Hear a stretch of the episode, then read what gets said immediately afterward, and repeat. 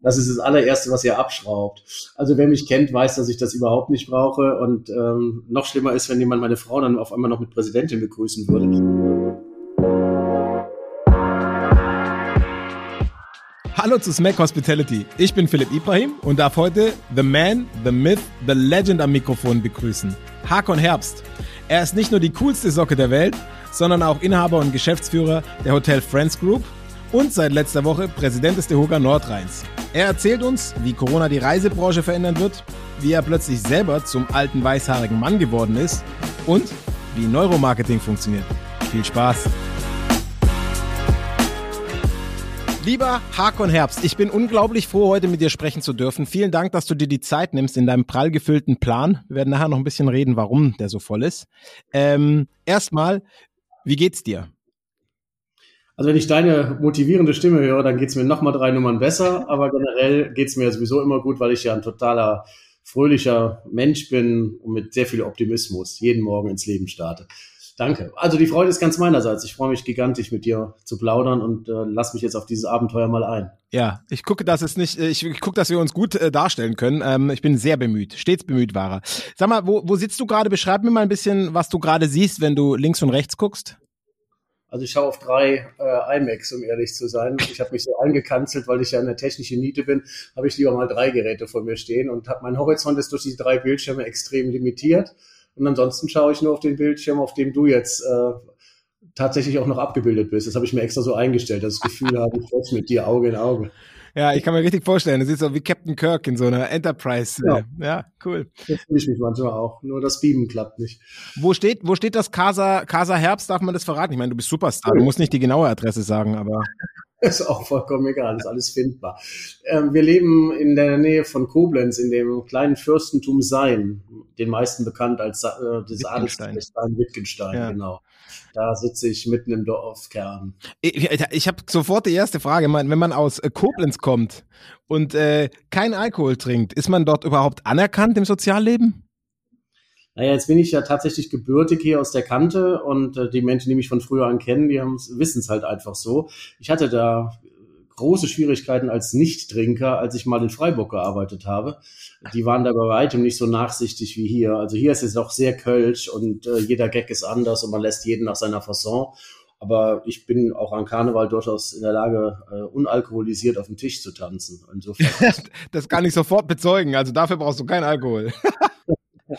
äh, Hakon, ich meine, ich bin ja äh, so äh, ein richtiger Fan. Ich habe ja so meine Karriere anfangen dürfen und durfte als Verkäufer immer schon deinen Namen omnipräsent über uns schweben haben. Übertreib's nicht, übertreib's Das ist absolut die Wahrheit. Ich habe dir das schon mal gesagt, auf dem Schiff, ja, auf dem Boot, da hast du auch schon so äh, geguckt, aber da gehen wir nachher nochmal drauf ein. Vielleicht erzählst du den ähm, ganzen Leuten mal, wie so deine Passion für die Hotellerie eigentlich angefangen hat und wo du so aus herkommst, so hotelmäßig. Ja, das äh, ist relativ einfach. Also es gibt ja diesen Spruch, wer nichts wird, wird, wird. Kenn ich. Und bei mir war das tatsächlich so. Ich bin äh, durchs Abitur geflogen.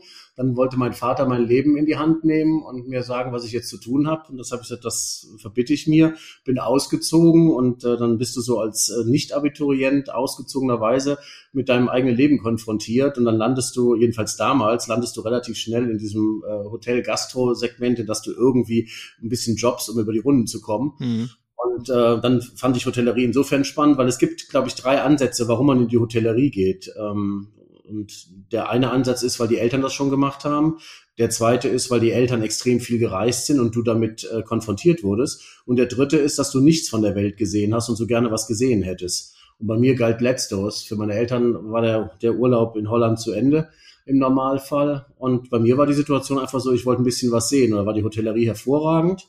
Und dann war ich zu der damaligen Zeit äh, auch definitiv der Einäugige unter den Blinden. Also ich denke, zu, zu meiner Zeit ähm, war das, wenn man nicht familiär vorgeprägt war, schon noch so, dass äh, das schon noch ein Auffangbecken war, die Hotellerie. Und war da dann relativ schnell einer der, der Besseren. Mhm.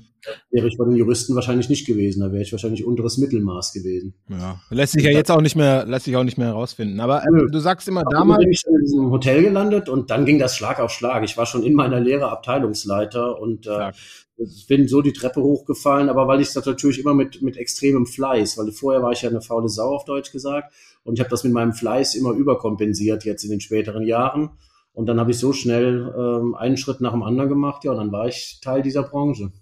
Krass. Ähm, du, du, sag, du sagst immer so damals, ähm, wollen wir das so ein bisschen mal so in den zeitlichen Kontext äh, packen? 80er, 80er Jahre ging das alles los. Ich bin 64er Jahrgang, also Anfang der 80er ging das alles so los. Und ähm, wie gesagt, das ging dann relativ flott. Ich habe in einem Privathotel gelernt, das wurde von Dorint übernommen. Und ah. äh, damals war Dorint noch ein ganz anderes Niveau, als wir heute Dorint kennen oder als es Dorint zwischenzeitlich mal war. Mhm. Das war ja auch eine äh, wechselvolle Geschichte hinter sich. Und äh, bin dann da von dem Vorstand erkannt worden. Der hat mit mir ein Trainee-Programm gemacht. Die haben mich dann äh, überall hingesteckt und haben viel Geld in mich investiert, auch in meine Ausbildung.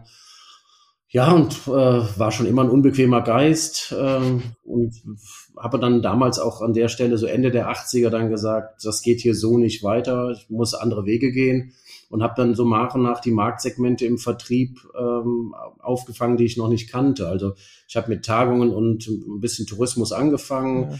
Äh, bei Dorin durfte dann in der Zentrale Geschäftsreise und Busse kennenlernen, war dann in Freiburg äh, vertrieblich und bin dann von Dorin damals weg zu Relaxa nach Ratingen. Da habe ich dann das Airport-Geschäft und das Messegeschäft kennengelernt. Bin ja dann nach Neuss ins Swiss Hotel, habe das ganze Thema Kongresse, Großveranstaltungen, VIP-Veranstaltungen kennenlernen dürfen und über so ein wichtiges Haus wie das Swiss Hotel seinerzeit, ähm, wo ich sowohl nationale als auch internationale Aufgaben hatte, ähm, da bekommst du ganz schnell dann alle möglichen Ehrenämter angeboten. Dann war ich auf einmal Verwaltungsrat im Deutschen Kongressbüro und dann äh, eine lange Geschichte, wie ich zum VDR kam, aber da war ich da dann erstmal Regionalleiter, dann äh, Verwaltungsrat, Aufsichtsrat dieser Service GmbH, dann war mhm. ich mal Geschäftsführer beim VDR vorzeitig war ich dann auf einmal erkannt worden bei der HSMA und war Regionaldirektor. Also war ja immer so ein Verbandsmeier. Und über diese Verbandsmeier und die Strukturen und den Kontakt zu den Kunden, so ging, kam eins zum anderen. Ich kam nie zum Nachdenken, sondern habe einfach nur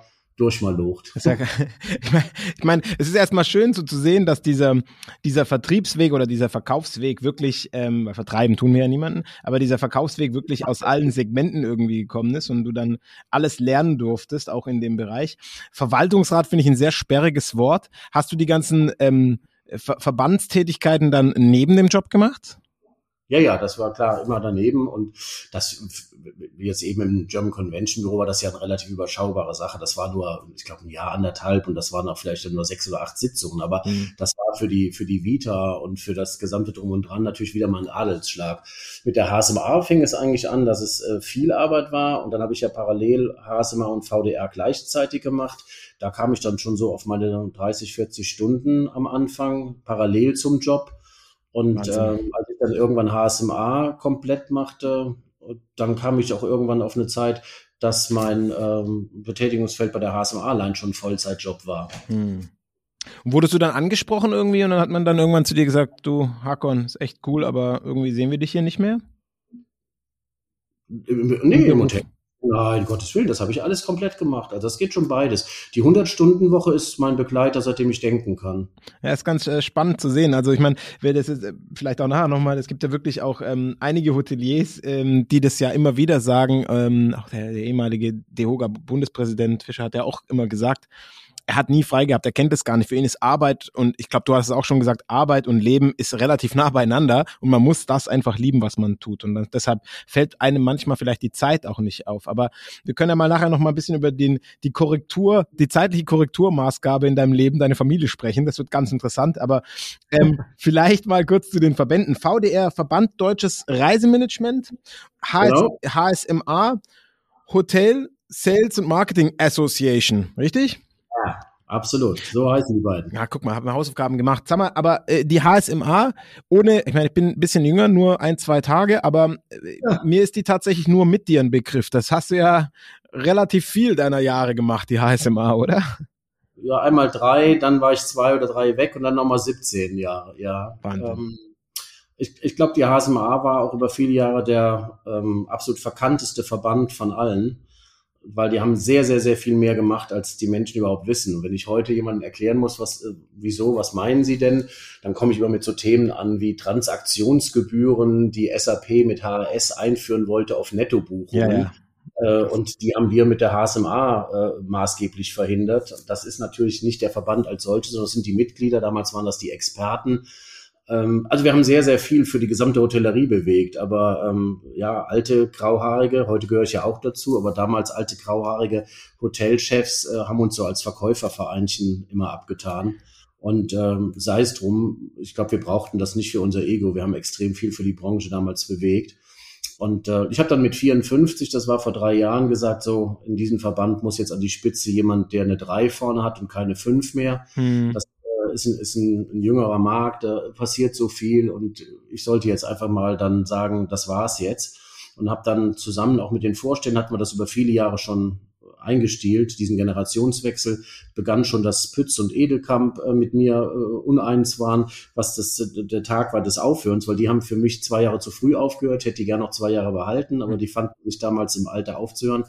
Die nächsten, äh, die dann dazu kamen mit Biermann und von Reizenstein äh, und wir waren uns einig, wir übergeben jetzt an die nächste Generation. Und das habe ich dann ja auch gemacht, äh, 2017 die nächste Generation übergeben.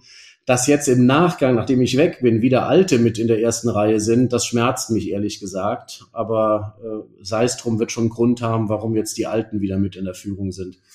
Ja, manchmal kann man das nicht äh, auch aus der vielleicht aus der Ferne ähm, nicht ganz bewerten. Ich kann das auch nicht, aber ich habe das vorhin tatsächlich ernst gemeint. Ich bin ja tatsächlich ähm, auch, bin ja auch den Verkaufsweg gegangen und deswegen meine ich das schon ganz ernst, dass die HSMA mich auch immer wieder begleitet hat und auch immer wieder so ein, ein Ratgeber war als junger Verkäufer. Ich war auch in meinen Zwanzigern. Da ähm, da war das immer schon irgendwie ein Thema und da konnte ich mir viel Kompetenz, viel Fachwissen auch immer wieder rausholen. Ich fand das gut, ich fand das auch großartig und ähm, ich habe dich auch immer wirklich so wahrgenommen als, äh, als HSMA. Ich glaube, die Schwierigkeit ist dann irgendwann, wenn die Marke und die Person so eng verbandelt sind und dann auch noch so ein, ein relativ starker Meinungsmacher vorne dran steht, dass man dann irgendwann von sich aus sagt, so, jetzt muss der Nächste ran, das nötigt mir den tiefsten Respekt ab, weil das haben tatsächlich nicht viele die Gabe. Und deswegen habe ich auch, ich glaube, 2017, als das war, habe ich auch zu dir gesagt, me mega. Also, äh, ja, das ist schon ein Vorbild, das muss man schon ehrlich sagen, ne?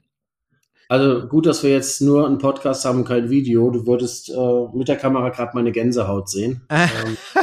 Ja, also äh, ich meine das ganz ernst. Ich, ähm, ähm, ich habe da wirklich, du hast vorhin gesagt, die Runde der Experten, genau so habe ich das wahrgenommen und äh, auch das Schlagwort mit äh, Vermittlungsprovision und Gebühren und was es alles gab, so dieser, dieser, dieser Rise of HRS, das war genau die Zeit, als ich Verkäufer war, als die Systeme kamen. Da habe ich viel lernen dürfen. Also viel, super, super zusammen. Ja, also ich glaube, darüber alleine könnte man tagelang nur erzählen, was wir alles erreicht haben. Und ähm, es ist natürlich dann auch wichtig, dass in dem Markt, und das geht ja zunehmend verloren, dass in dem Markt äh, viel Zusammenhalt auch ist, mhm. dass sich ein fragmentierter Markt, wie wir den haben, äh, einig ist, um dann auch gemeinschaftliche Aktionen zu starten. Das sieht man ja gerade in pandemischen Zeiten, wie schwierig das heute ist. Und das ist uns damals extrem gut gelungen. Ich glaube, ich glaube, was auch wirklich spannend ist, dass diese, ähm, da, dass du zwar in, im ersten, auf den ersten Blick sehr laut und Meinungsmacher bist, aber ich glaube, dass du es immer wieder geschafft hast, auch intern Meinungen zu vereinen. Und ich habe immer das Gefühl gehabt, dass viele Experten auch die Möglichkeit hatten, äh, eine Meinung sagen zu dürfen in ihren Fachgruppen. Auch ähm, das fand ich schon ganz spannend. Ähm, fand ich gut. Ja, Vielleicht ja, ja. Also einen Satz dazu. Ja, gerne. Zwei. Ich, ich, ich habe von, von allem ein bisschen Ahnung, also abgesehen von Technik, da habe ich gar keine, aber ich habe von allem ein bisschen Ahnung und ich kann in dem einen oder anderen Fachgebiet auch mal den dritten, vierten, vielleicht auch noch fünften Satz mitsprechen.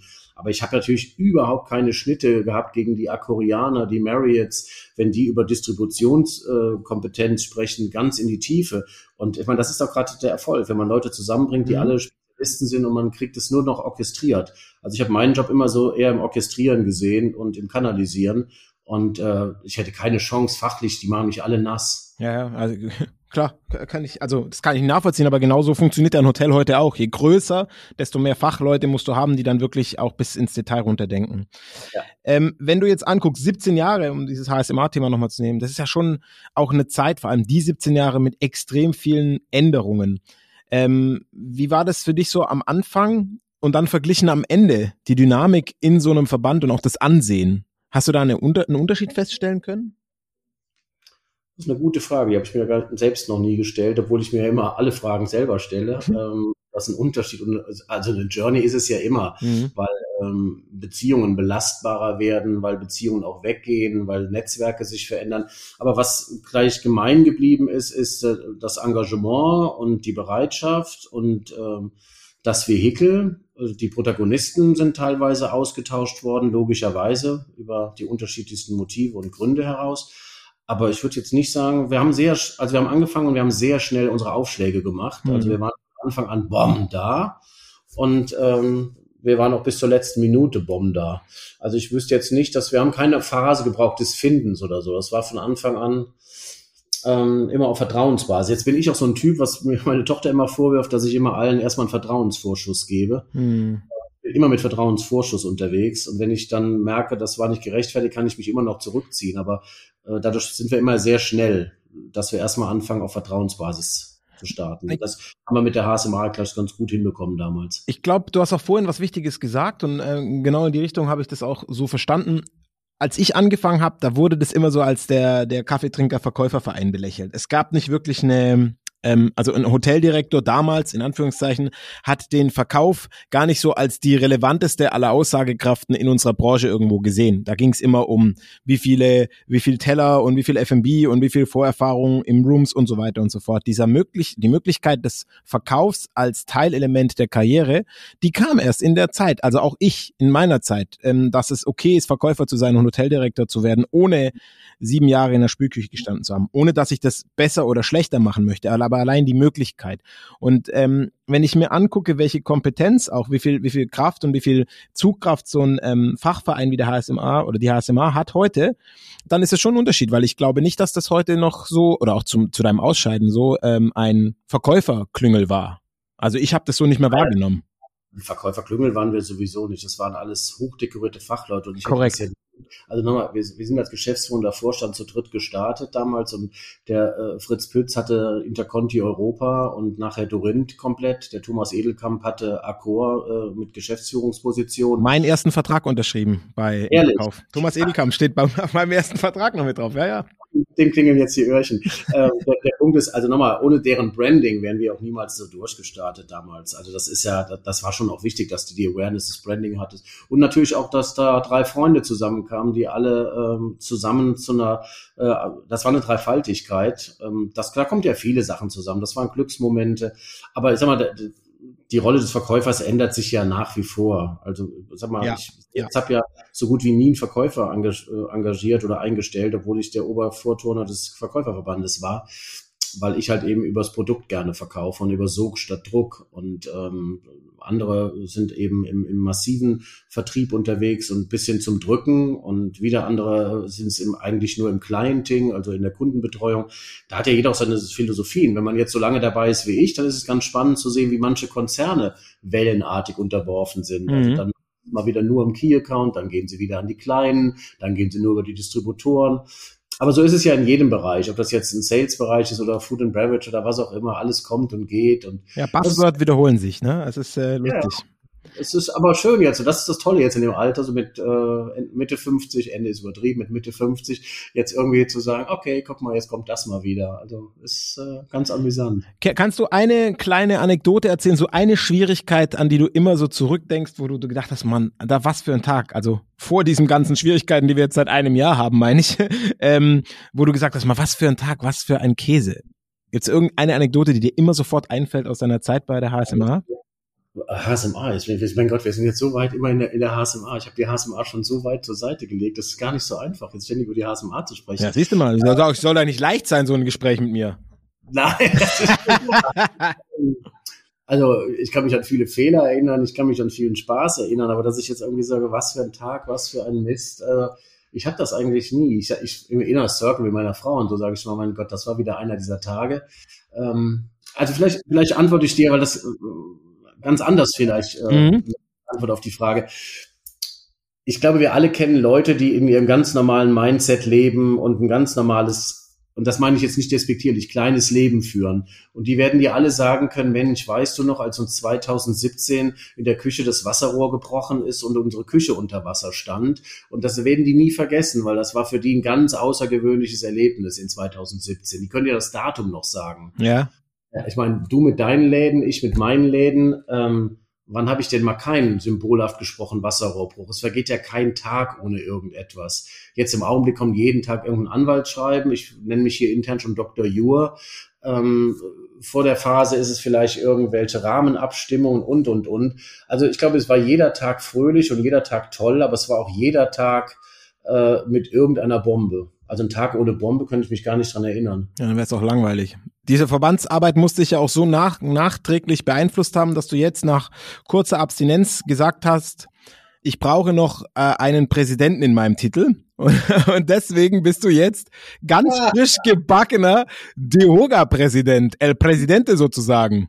Ja, das ist das Erste, was ich gesagt habe, als ich in die Geschäftsstelle kam. Da stand an dem Raum Resident, also an, an dem Raum. das ist das allererste, was ihr abschraubt. Also wer mich kennt, weiß, dass ich das überhaupt nicht brauche. Und ähm, noch schlimmer ist, wenn jemand meine Frau dann auf einmal noch mit Präsidentin begrüßen will. das ist ja so die alte Schule.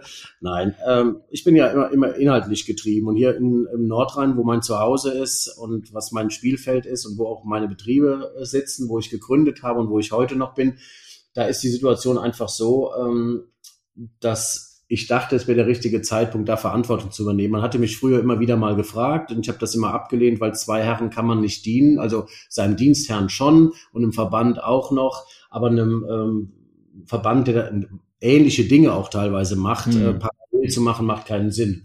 So, und äh, ich bin seit äh, 16. März letzten Jahres, Ausruf der Pandemie, eigentlich seit über einem Jahr mit nichts anderem beschäftigt als ähm, Schadensersatz statt Hilfe, äh, Cook, Überbrückungshilfen, Stundungsfristen, Insolvenzen, Definition 313, KfW, Banken, Steuerberater, Presse. Und dann hat meine Frau eigentlich zu mir gesagt, hat gesagt, hör mal, ob du das jetzt für vier Betriebe machst oder für ein paar mehr, also das Gespräch ist doch das gleiche mit dem Minister und das Gespräch mit dem Sachbearbeiter oder mit dem eine Nummer höher ist doch das gleiche, ob du für 6000 sprichst oder für vier. Und dann sage ich, da hast du eigentlich recht. So, und dann hat man sich seinem eigenen Verband, in dem ich ja Ewigkeiten Mitglied bin, nochmal angenähert und geschaut und gemacht, getan. Jetzt war zufälligerweise Wahlen und es passte alles zusammen. Und äh, jetzt sehe ich mich da mal als äh, Spielertrainer äh, unseres Vorstandes, unseres Präsidiums, was wir mit zehn Mann vor, ja, gestern von der Woche gewählt haben. Krass, also nochmal auch auf dem Weg herzlichen Glückwunsch. Ähm, mein guter Freund Gordon Klebaum ist ja auch mit dabei. Ich freue mich sehr äh, über euch beide. Ähm, da gibt es zumindest einen, mit dem ich Gin and Tonic trinken kann, ohne dass man das groß äh, breitreden kann. Du hast gerade gesagt, ähm, dass du vier Betriebe hast, ne? Also du hast jetzt bei euch im Nordrhein vier Betriebe, die du auch ähm, also nach der Pandemie sind noch vier übrig geblieben. Drei ja. habe ich gebracht, jawohl. Krass. Ja, lass uns mal ein bisschen über das traurigste Thema eigentlich der letzten Zeit reden, also gerade als Gastronom und Hotelier. Ähm, ich erinnere mich gerade von dir, ähm, ich glaube, da habe ich auch wieder Kontakt aufgenommen an diesen ganz krassen, super emotionalen Post. Der war ja, ich, ich kann es gar nicht irgendwie jetzt wiedergeben. Ich krieg dabei Gänsehaut, wo du wirklich mal aus dem tiefsten Herzen eines Hoteliers uns allen aus der, äh, also aus der, äh, aus dem Herzen, aus der Seele gesprochen hast über das, was gerade passiert und jetzt rückblickend zu sagen, ah, ich habe drei Betriebe zugemacht und ich erinnere mich auch noch an einen Post, wo du dann die Einrichtung äh, vergeben hast. Es war so krass real, das zu sehen. Ähm, ich, also nochmal auch Chapeau für diese Ehrlichkeit. Ähm, das, auch das hat mir echt viel abgenötigt und hat mir wieder bewiesen, dass es richtig krasse Zeit ist ähm, und ähm, ja, fällt auf jeden Fall schwer, das irgendwie so einzuordnen. Wie, wie hast du so ähm, gerade diese Schließung dieser Betriebe erlebt? Ich meine, du bist so ein krass passionierter Typ. Also bei uns kam jetzt äh, das, die Achterbahn noch schlimmer zustande. Ich hatte mhm. äh, unser größtes Objekt, was uns auch immobilientechnisch gehörte, am 29. Dezember verkauft vor der Pandemie. Und wir waren Ende Februar, Anfang März in Urlaub. Und im Urlaub habe ich das erste Mal mitbekommen, was hier passiert. Habe dann aus dem Urlaub auch schon mal einen Post abgesetzt, wo ich gesagt habe, hier, wir, äh, wir Hotellerie muss jetzt zusammenstehen. Und ähm, wie das immer so ist zwischen dem Verkauf und Geldfluss, vergeht ja noch ein bisschen Zeit. Und als ich am 5. März im Flieger saß, zurück äh, nach Deutschland, ähm, habe ich in mein Konto geschaut im Flugzeug und dann war das Geld eingegangen für den Verkauf des Objektes. Und dann habe ich äh, den ganzen Rest des Fluges eigentlich nur rumgesponnen, was man mit diesem Geld jetzt alles mal anfangen könnte, nachdem man zwölf Jahre so hart an dem Standort gearbeitet hat. Hm. Und schon die lustigsten Pläne und hat man auch im Internet direkt mal recherchiert, was man alles so kaufen könnte. Und dann kommen wir zurück und dann war es ja nur noch ein paar Tage bis zum 16. März, bis dann tatsächlich klar war, was jetzt passiert. Dann habe ich natürlich nichts gekauft.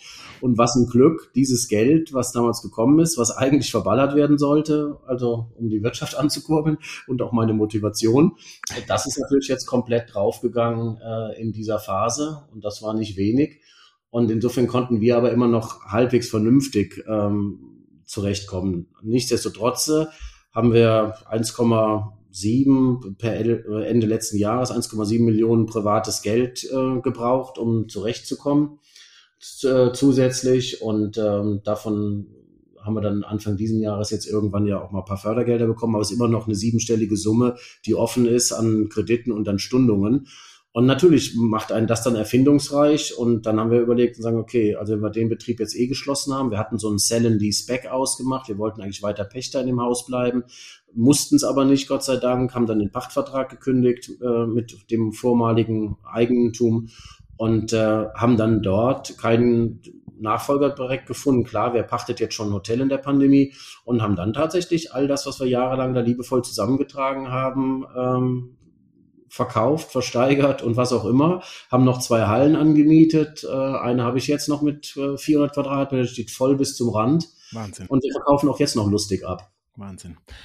Aber das ist dann so. Und der Rest haben wir in andere Betriebe gebracht oder da gibt es immer ein paar Lieblingsstücke, die kommen dann nach Hause und irgendwas anderes muss Platz machen. Kein Wunder wohnst du so groß. Ich kann mir schon vorstellen, wie das dann aussieht.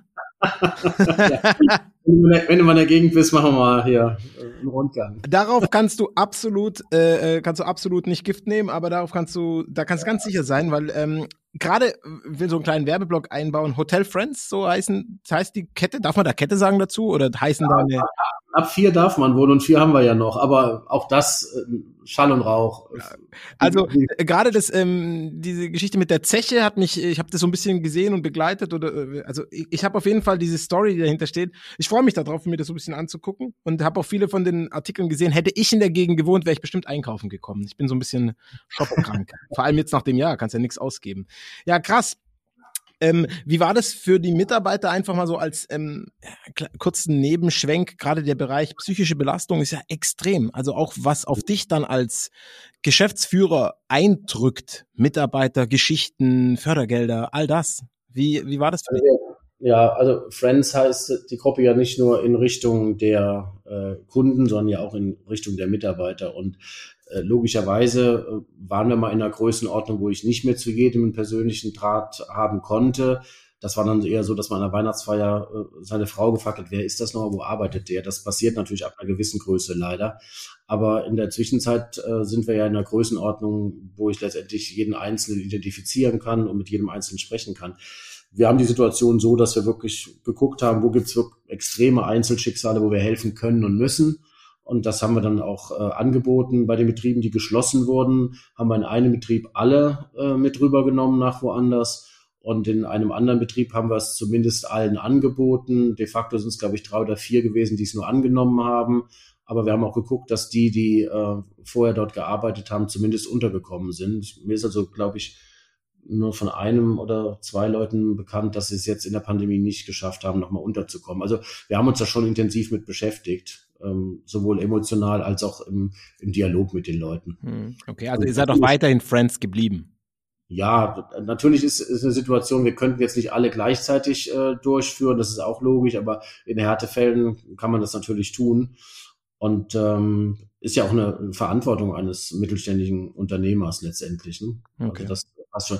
Ich glaube, die Emotionalität kommt jetzt bei vielen gerade hoch. Also wenn man jetzt von latenten Depressionen sprechen kann, dann ist es jetzt so der Punkt. Also jetzt merke ich, dass es an vielen Stellen äh, eng wird bei den Leuten. Nicht nur wirtschaftlich, so, sondern eben wirklich hauptsächlich mental und ja. vor allen Dingen auch den jüngeren Leuten. Absolut. Perspektive jetzt so allmählich fehlt. Ich glaube, wir Älteren kommen da besser mit zurecht. Ja, ich glaube, wir haben mehr Geschichten zu erzählen, um das relativ platt zu, zu machen. Wir können irgendwie zurückgucken und kann sagen, okay, so war es davor, so wird es danach sein. Aber ähm, tatsächlich glaube ich, dass viele der Jüngeren damit auch noch tiefergehende Probleme haben. Also auch, ich merke es bei mir im Team, ich merke es an meinen Studenten im Haus, das ist schon äh, sehr, sehr augenscheinlich. Und auch das macht Druck auf mich oder auf uns, weil wir wollen ja auch weiterhin ähm, ja. mit den Leuten arbeiten und dass es denen gut geht. Ja, finde ich schon ganz spannend. Ähm, die, die traust du dich schon in die Zukunft zu gucken ein bisschen, was ähm, nach Corona passiert? Zum einen für den Verband, aber auch für dich als Hotelier selber?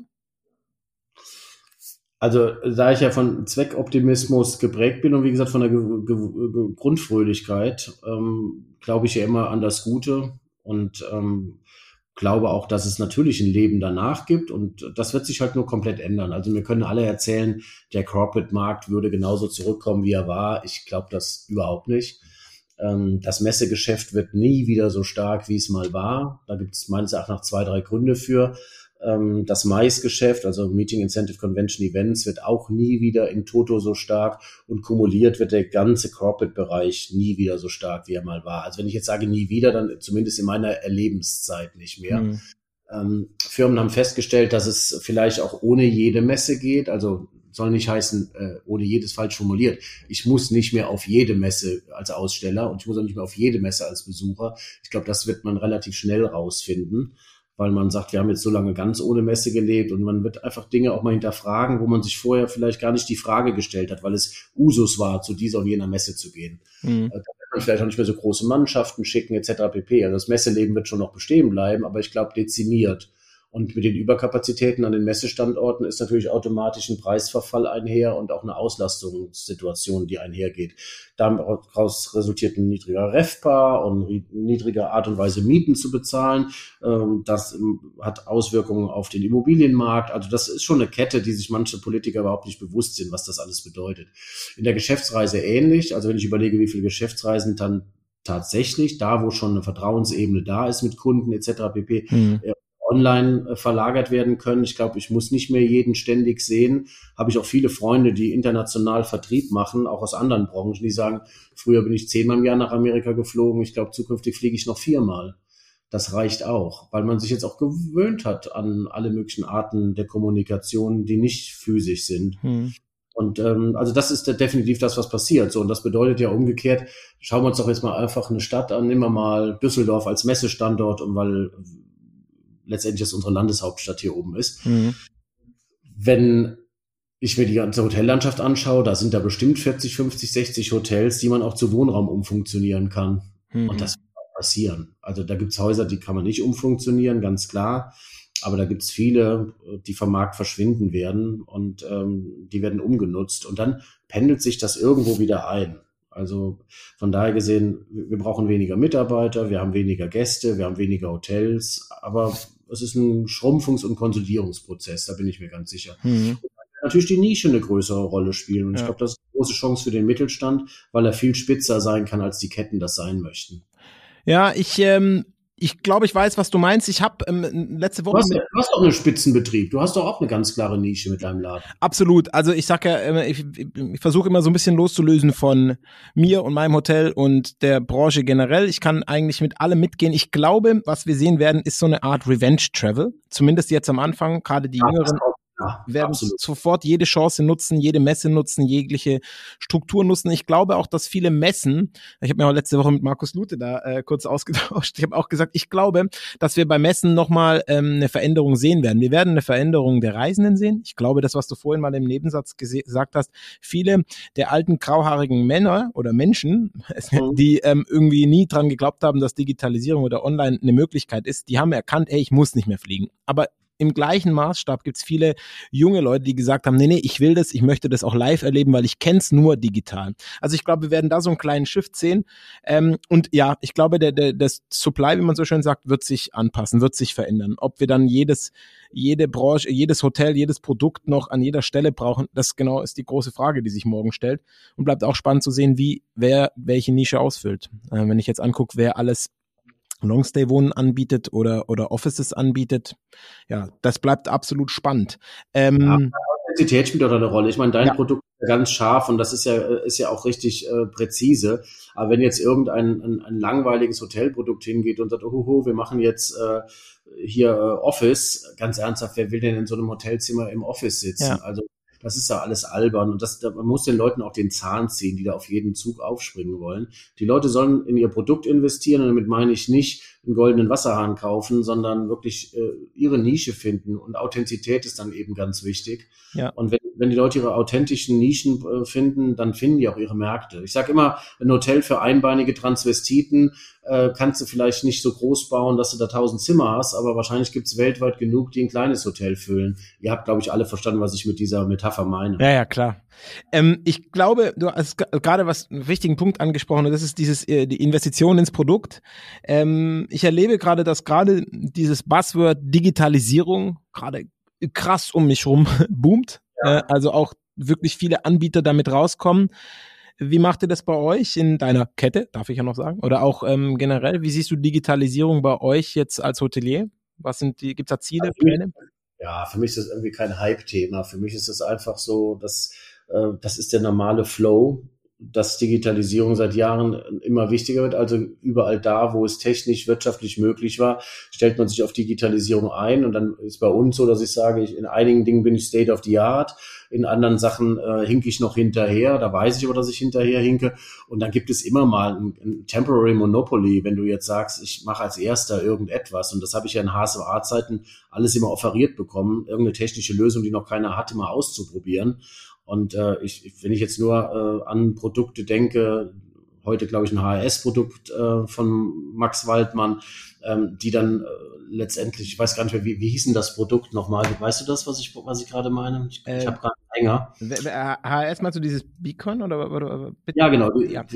Das, was der Max damals da ja. äh, auf den Markt gebracht hat, wo du im Endeffekt äh, in dein Haus reinläufst und wieder rausläufst und alles läuft äh, letztendlich einfach automatisiert ähm, da hat man ja auch gesehen, die waren sehr früh mit dem Ansatz und das fanden alle ganz toll, aber de facto hat es der Kunde noch nicht mitgemacht, weil er noch nicht so weit war, weil die Prozesse noch nicht passten. Konnichi. Also Konichi, Dankeschön, jetzt habe ich es. Ja. Ähm, und ähm, ich, ich war da von der ersten Stunde an mit an Bord und äh, wir hatten die, das Gerät da stehen, etc. pp.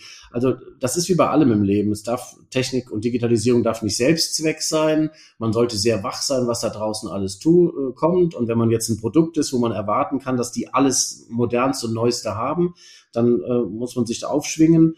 Aber du musst auch nicht äh, mit dem Hotel zur Birke äh, jeden Trend mitmachen. Hm. Und für uns gilt das, wir haben unterschiedliche Produkte und am langen Ende, also sagen wir so, die Basisdigitalisierung muss da sein und der Rest muss jedes Haus individuell sehen, was es dann wirklich braucht. Ja, genau, das ist äh, also äh, ich muss noch was zu Konichi sagen. Das waren mit die besten ITB-Partys, auf denen ich immer war. Es war mal ganz schwer reinzukommen. Also wenn es ITB wieder gibt, dann möchte ich bitte dass diese Party wieder stattfindet. Ähm, aber äh, tatsächlich ist das so eine spannende Sache, weil gerade sehr viele Anbieter kommen und ähm, natürlich auch Zeit haben, Prozesse und Produkte zu optimieren und was anzubieten. Das finde ich persönlich relativ ähm, spannend und gut. Hm, die Frage, die sich mir stellt oder die sich dahinter stellt, ist, wie kannst du deinen Hotelpartnern oder Kollegen für die 3000, für die du sprichst, äh, sprichst helfen, um zu wissen, was ist jetzt gerade wichtig? Wie, wie definierst du die Wichtigkeit von so einem Produkt, Projekt oder sonst was? Ja, also, also erstmal nur der, der Ordnung halber mit Nordrhein nicht weint. Wir haben ah, 6000, ja, ja. Wir haben, wir haben 6000 Mitglieder jetzt an, in dem Bereich, aber auch da die, die Politik und die Überlegungen, die wir machen, ist mir vollkommen egal an der Stelle, ob das nur für Mitglieder ist oder ob das eben für die Branche ist. Und im Endeffekt reden wir ja immer für die gesamte Branche, Sachen zu beurteilen. Mhm. Aber wie immer im Leben ist das so eine Sache. Natürlich ist äh, aus dem F&B-Bereich der ein oder andere Kombidämpfer, die eine oder andere Waschstraße, Spülstraße oder was auch immer, ganz viel, ganz spannend für ganz viele. Äh, und genauso ist bei Digitalisierung. Das sind Sachen, die sind extrem spannend für ganz viele, aber für ganz viele eben auch nicht. Und ich tue mich immer schwer zu den Leuten sagen, das ist es, das müsst ihr machen. Das kommt auf deinen Laden an, ob du das machen musst. Ja, klar. Ähm, ich würde das, wie ich das bei der Hasma auch schon gemacht habe, ähm, ich werde das versuchen für, zu bewerten an der einen oder anderen Stelle, was ganz Neues kommt und dann zu sagen, also für die und die Art von Betriebe ist das bestimmt spannend und alle anderen können sich ja auch gerne mal anschauen und dann ableiten, ob das was für sie ist. Aber zu sagen, das ist für die Hotellerie, das würde ich mich niemals erdreisten. Also ich ähm, sehe seh genau das Gleiche. Ich finde auch wichtig, dass Einzelhoteliers sich immer Gedanken machen, passt das zu meiner Zielgruppe? Das ist das, was wir ganz oft ähm, gesprochen haben. Das hast du ja auch gesagt, dass wirklich man definiert, was ist meine Nische? Und in der Nische dann das passende Produkt zu haben, finde ich ganz spannend. Also ich gucke mir diese Türöffnungsgeschichte, ähm, gucke ich mir gerade genau an beim Check-in-Prozess. Ich glaube, das ist eine der nächsten interessanten Sachen. Ähm, Ich bin noch nicht ganz sicher, wie man das umsetzt, aber habt ihr das schon? Nee, also äh, wir haben das jetzt als bei dem Neubau auch überlegt und haben dann Preis-Leistungsverhältnis abgewogen, haben unser Klientel abgewogen. Ja, genau. Und gesagt, äh, nee, mit dem Market Mix brauchen wir das jetzt nicht. Das würde man vielleicht heute wieder anders entscheiden, aber das ist ja auch das, ist alles auf einer Reise. Wir haben jetzt ein Produkt äh, ausgesucht, was wir nachrüsten können. Ja wenn wir das so wollten. Mir fällt gerade wirklich was ganz bahnbrechend Lustiges ein, äh, wenn ich das äh, von der, von der Zeit noch unterbringe. Du kannst alles unterbringen. Was Digitalisierung angeht und Hypes und äh, Überlegungen. Da brauche ich aber jetzt mal anderthalb Minuten für, aber ich glaube, das ist ganz spannend, weil Die das Zeit läuft, Hakon. Wir hatten eine Homepage und die war grottenhässlich. Nicht, dass unsere heute besonders toll ist, aber sie war wirklich grottenhässlich. Und dann kam damals unsere, und sieht man, meine Tochter ist 24, die war damals irgendwie 10 oder 11 oder 8, ich weiß es gar nicht, und sagte, Papa, äh, diese Homepage, die Farben sind ja schrecklich. Sag ich, ja, finde ich auch sagt, es wäre doch viel schöner, man könnte das wie hier in meinen Kinderspielen, äh, dass man sich das selbst anpassen kann. Und dann sage ich, ja, das verstehe ich, ist eine tolle Idee, aber weißt du, ein Kunde, der jetzt ein Hotelzimmer bucht oder eine Tagung, der geht ja nicht vorher hin und äh, baut sich die äh, Homepage von dem Hotel um. Sagt sie, hm, klar, toll wäre, wenn der Computer das erkennen könnte, was meine Lieblingsfarben wären. Und dann habe ich gesagt, boah, sensationell. Und dann bin ich durch Deutschland gezogen und habe damals ein Unternehmen gefunden, die bereit waren, mit diesem wahnsinnigen Gedanken meiner Tochter schwanger zu gehen und den weiterzuentwickeln. Und dann kamen wir auf Neuromarketing und auf Facebook Connect. Und dann haben wir eine Homepage Europa, europaweit ausgeschrieben, haben eine äh, europaweite Homepage äh, Ausschreibung so gemacht, dass wir eine Firma gefunden haben, die bereit war, Folgendes zu programmieren. Wir haben fünf Ebenen gehabt, die gleiche Homepage für die kleine Unternehmensgruppe, fünfmal andere Bildsprache, fünfmal andere Schrifttypen, fünfmal andere Tonalität, fünfmal alles anders, aber fünfmal den gleichen Aufbau. Mhm. Und dann wäre der, ähm, der alte 58-jährige Golfer, der mit dem Jaguar äh, vorfuhr, wenn der dann äh, per Facebook Connect sich mit unserer Seite verbunden hat, bekam der die Seite mit Skript geschrieben, mit Konjunktiven versehen und mit den Fotos, die man klassisch aus der Hotellerie kennt. Wenn der sich mit Connect verbunden hat, der ein, ein Aggressor war, so ein richtig äh, Hardcore-Typ, so ein Punker, ein Rocker, was auch immer, dann hat der nur plakative Aussagen um die Ohren gehauen bekommen. Die Seite war schwarz-rot und war in einer ganz brutalen Schrift geschrieben. Inhaltlich gleiche Dinge, aber komplett anders formuliert. Und wir haben gedacht, damit gewinne ich weltweit jeden Preis, weil das noch nie gegeben. So, und dann ist die ganze Sache uns um die Ohren geflogen, weil ähm, wir nicht mehr auffindbar waren, weil unser gesamter, äh, unser gesamter Content, unsere ganze Visibility durch vier oder durch fünf sich geteilt hat. Und die Ladezeit war so hoch, dass fast jeder abgebrochen hat. So, das heißt, ich habe da einen sechsstelligen Betrag für ausgegeben, für eine Fantasie, bereue ich bis heute nicht, weil ich fand es einfach geil, die Idee meiner Tochter umzusetzen. Ich war auch dankbar, dass ich einen Berater gefunden habe, der das kann. Ich war auch dankbar, dass es Firmen gab, die sich dran getraut haben, aber es war ein voller Rohrkrepierer. Was ich damit sagen will, ist, ähm, ich habe sechsjähriges Geld verloren, sei es drum, ich habe verdammt viel Erfahrung gesammelt, auch. Aber das ist das Thema ja auch Digitalisierung auf eine andere Art und Weise. Wir haben versucht, zu einem sehr frühen Zeitpunkt Dinge zu nutzen. Und man muss eben auch immer sehen, wo ist dann nachher die, die, die Gangbarkeit, die Realität, was ist machbar und was ist in der Fantasie. Und so ist es halt mit vielen Dingen in unserer Branche, wo man einfach mal schauen muss, was ist denn nachher wirklich gangbar und wirtschaftlich vernünftig. Aber ich muss sagen, es ist, zeigt ja auch eine Sache. Du musst Sachen ausprobieren, um Sachen zu verstehen. Und ich glaube, wenn in fünf Jahren jemand mit einer Idee kommt, dann hast du Erfahrungswerte, auf die keiner zurückgreifen kann. Ähm, und ja, ich glaube, da gibt es ganz viele. Neuro-Website, also ist ja, finde ich, richtig gut. Äh, Habe ich mir direkt ja, notiert. Kannst du mal schlau machen. Neuromarketing, Starnberger Modell, da gibt's also im Endeffekt, wenn du jetzt, äh, sagen wir mal, Free Climbing und Downhill gemacht hast, dann warst du ein roter Typ. Und wenn du äh, Cello und äh, Bayreuther Festspiele, dann warst du eben ein blauer Typ. Ich also, bin blau. Ne? weißt du, was ich damit meine? Das ist ja. jetzt sehr abstrahiert. Nicht, dass jetzt irgendwelche Leserzuschriften kommen und sagen, was ist denn das für ein Quatsch? Ganz stark abstrahiert. Leserzuschriften. Baujahr 1964. Leserzuschriften gibt's ja. nur für Bravo Dr. Sommer, mein Freund. Ich wollte gucken, ob du den Ball aufnimmst. Äh, aber Ball aufnehmen ist genau das Ding. Du hast jetzt relativ viel immer äh, geteasert mit deiner Familie. Ich würde das gerne nochmal mit einbauen, so für zu, zum Richtung Finale, damit wir noch ein bisschen was über deine Familie hören. Ähm, ich weiß, dass dass ähm, deine Frau praktisch äh, ganz, ganz wichtig ist. Ich sehe, ich habe, ich, ich höre sie ganz oft, wenn du sprichst, da kommen ganz viele Sachen rüber. Auch deine Tochter. Ähm, kriegst du da deine Kraft drüber? Ist das so wirklich dein Kraftquell? Ja, ich glaube, eine bessere Verbindung als wir drei kann überhaupt gar kein Mensch auf der Welt haben. Also hier, ähm, das ist, das ist eins. Also das ist was ich, du merkst, meine Tonlage verändert sich. Ja, absolut. Ich sehe das sofort. auch auf dem Bildschirm. Das ist total ansprechbar.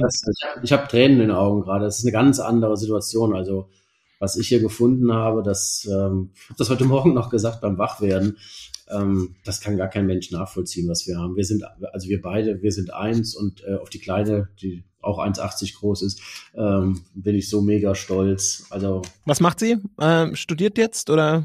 Fertig im ersten Studiengang und geht, geht jetzt in den zweiten Studiengang, aber ähm, die geht so sehr ihr Leben ähm, unfassbar. Also Wo, wohnt sie noch in der Gegend oder ist das so? Nee, die, äh, hat in Mainz studiert und in, in Aberdeen war sie mhm. und ähm, will jetzt nach Wien und hat jetzt Zeit und hat dann einfach mal entschieden, dass er gerne mal für vier Monate in Köln leben würde, weil da ein bisschen mehr abgeht. Hoffen wir mal, dass das innerhalb der Pandemie auch möglich ist und zieht jetzt, glaube ich, dieser Tage mal für vier Monate einfach nach Köln und dann will sie nach Wien und das, die macht schon ihr Ding. Also eins weiß ich, was sie nicht machen wird, Hotels. Das, das war aber schon immer klar. Ja, und, mein, und meine Frau und ich, das ist ja, ähm, gut, die hat's ja von der Pike auf gelernt wie ich. Die hat, glaube ich, mit 14 schon in der Spülküche irgendwo gestanden, in Holland am Meer, ist geboren in Amsterdam. Da kommt Student ja auch, glaube ich, her, oder? Korrekt, ja. Ja, das hat sie nämlich immer schon erzählt. Lange bevor du da warst und das da war, sagt sie immer, ha, guck mal, wir Holländer wieder. Also die hat, ist in Amsterdam geboren und ist in Sautelande am Meer groß geworden und äh, ist praktisch ja als, als Kind schon immer mit deutschen Touristen konfrontiert worden. Und die wusste, sie will einen deutschen Mann und ich wusste als Kind schon, ich will eine holländische Frau, hat alles geklappt. Ist alles so gekommen, wie es wollte. Da brauchst du keine Neuromarketing-Sachen, um euch beide zusammenzuführen. Das finde ich großartig. Na, finde ich ganz toll. Ähm, Vielleicht auch als Fernsehtipp, ihr wart doch schon im Fernsehen, auch das finde ich gut. Also okay. es ist, ihr seid absolut ein Dream Team und ich auch nochmal in aller Authentizität. Ihr, das kommt auch immer rüber, wie du das sagst und ähm, das nehme ich dir auch alles ab, Hakon. Hakon, zum Richtung, äh, zum Ende gibt's bei mir immer so eine Schnellrunde. Du kriegst ja. drei Wörter von mir. Ähm, du darfst dich immer auf eins äh, einlassen. Du darfst es auch kurz erklären. Ich habe schon Leute gehört. Drei oder drei? Aber es gibt zwei Wörter und du darfst eins auswählen. Alles klar. Und ich soll es erklären oder ich soll es nicht erklären? Was hättest du lieber? Wie, wie, du willst. Ich glaube, du kannst. Äh, sei einfach du selber. Das machst du schon ganz gut. gut. Also, gespannt. Los geht's. Ähm, es sind auch ein paar äh, Corona-Fragen dabei. Also ähm, die erste ist zum Beispiel ganz passend. Wenn das Ganze vorbei ist, was machst du zuerst? Friseur oder Masseur? Masseur. okay. Ähm, Schalke oder Dortmund? Schalke. Ja? Ja, aber hallo. Ach, guck mal, mein guter Freund Daniel Müller freut sich. Der ist ja auch ein richtiger Schalke. Ja, den habe ich gestern noch geschrieben. Mal gucken, ob er antwortet. Ja, stark. aber hoffentlich nichts über Schalke, weil darauf antwortet er schon seit Jahren nicht. Das probiere ich Alter. auch immer. aber der Junge hat jetzt auch, oder Entschuldigung, das klingt jetzt doof, aber unser äh, lieber Weggefährte hat jetzt auch noch mal, noch mal ein bisschen mehr auf der Brust. Ne? Das stimmt, im wahrsten Sinne. Ähm, Sonnenuntergang oder Sonnenaufgang? Boah, beides. Tagesrand, sensationell. Ja? Also, aber ja. bist du so ein Frühaufsteher-Typ oder eher? Früh auf und spät rein. Oh, also. Wahnsinn. Nee, nee, bei mir gibt's Sonnenuntergang geht immer, aber Aufgang verpasse ich fast immer. Nein, sensationell. Das ist das frische Leben, was dann kommt. Machst du auch, bist du so ein Fotografentyp? Machst du Bilder? Hm, ich, ich habe ein gutes Auge für Motive. Äh, ich habe keine Ahnung von Technik. Ah, aber, aber, ich habe, glaube ich, 35.000 Fotos allein auf dem Handy. Ja, ja, ja, das kenne ich. In der Cloud. Und wenn's Handy mal, wenn die Cloud irgendwie zusammenbricht, hast du ein Problem. Das kenne ich, das ist bei mir genauso. ähm, Arte oder Kabel 1? Arte. Ah ja, krass. Aber da wurde ja deine Sendung nicht ausgestrahlt, ne? Muss man auch dazu sagen. Ja, das war eher äh, Randfernsehen, wo ich das ausgestrahlt habe. Da ging es ja um was anderes. äh, generell bin ich eher so für intellektuelles Fernsehprogramm zu haben. Oder Netflix. Ja, genau. Bei mir ist es inzwischen The Zone, das habe ich mir irgendwann geholt. Und äh, gerade jetzt ja. mit Basketball, March Madness, ich glaube, ich komme gar nicht mehr raus aus dem Gucken. Das ist Pflicht. ähm, selbst kochen oder nur essen? Nee, schon selbst kochen. Also wenn die Zeit da ist, extrem gerne. Solange ich kein Entremetier spielen muss, alles andere ist okay. Krass. Ja, tatsächlich, die Krise war eine von den Sachen, die bei mir wirklich rausgekommen ist. Ich habe extrem viel und äh, immer wieder auch Rezepte ausprobiert, weil ich einfach fürs Kind irgendwie Fisch kochen wollte. Wenn das auch eine der guten Seiten irgendwie, dass ich mich nochmal mit dem Zuhause kochen ganz intensiv beschäftigt habe. Letzte Frage. Virtuell oder persönlich? Ich bin eine Fummelbutte und ich muss immer jemanden antatschen. Ich komme super zurecht mit dem Virtuellen und ich, jeden Tag stundenlang hänge ich am Rechner, aber ich freue mich für jeden, den ich wieder in den Arm nehmen kann. Eine Fummelbutt. Hakon Herbst ist eine Fummelbutt. Also das ist, Das bleibt. Das Anton, wir, haben, wir haben fast eine Stunde gesprochen. Das ist wie im Flug. Gerade dich wieder in den Arm zu nehmen, da freue ich mich jetzt schon drauf. Das, darauf kannst du Gift nehmen, das werden wir auf jeden Fall machen. Also äh, die Stunde ist wie im Flug vergangen oder die Dreiviertelstunde. Ich finde es großartig, es hat mir mega Spaß gemacht. Ich muss ehrlich sagen, ähm, ich bin ja mal sehr schlecht vorbereitet, in Anführungszeichen, habe immer ein relativ leeres Blatt, auf dem ich mir viel notiere. Hier würde noch jede Menge Sachen stehen, ähm, die werde ich jetzt anteasern für die nächsten Gespräche, die jemand mit dir führt zum Thema Weltreisen, schlechtestes und bestes Hotel und viele Sachen, die du in deiner Vergangenheit gemacht hast. Aber alles in allem habe ich auf jeden Fall eins mitgenommen, dass du ähm, trotz Krise und trotz dieser ganzen Emotionen unglaublich authentisch, passioniert und positiv bist und das ähm, macht mich glücklich, dass es solche Vorbilder wie dich gibt. Vielen, vielen Dank, Hakon. Wow, also ganz ehrlich, du machst, ich kann nicht sagen, you made my day, weil das ist viel mehr. Du hast eben gesagt, dass du mir was gesagt hast und das habe ich bis heute behalten, was du mir damals gesagt hast. Und äh, den heutigen Tag werde ich auch nicht vergessen. Das war, egal wer das hört, das war ein intimes Gespräch zwischen dir und mir. Danke. Danke, Danke dir. Alles Gute und viele Grüße nach, nach zu Hause. An die, an die Damen. Bis dann. Ciao. Tschüss. Das war's für diese Folge. Vielen Dank an unseren Season-Sponsor iReckon die erste Hospitality-Kundendatenplattform.